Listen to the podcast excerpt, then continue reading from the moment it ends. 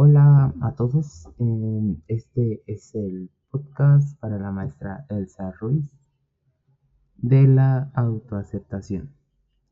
Em, miren, vamos a empezar con algo básico que sería la autoaceptación, que es nuestro tema. ¿Qué es?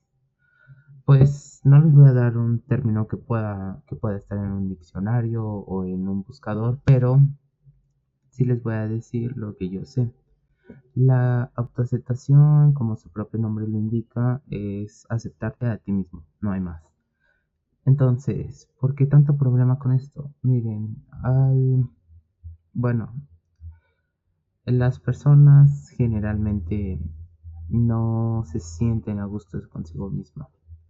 Las personas piensan que deben de ser diferentes, no tanto para darles gusto a sí mismos, sino para darles gusto a los demás. Entonces, el, lo que pasa es de que, miren, no les voy a, no les voy a decir como cualquier otro tipo de video de aceptación que no, no.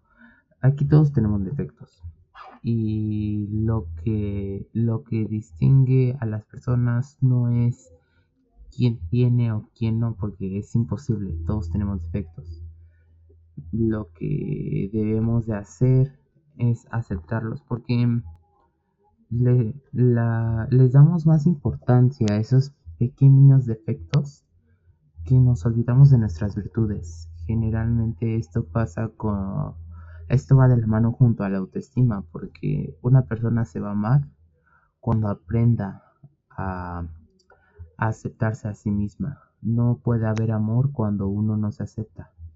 Entonces lo mejor sería que tú aprendas a mejorar y no lo no acéptate como tal y como eres. No mejores para um, que las personas se sientan a gusto. No, mejora para que tú te sientas satisfecho contigo mismo.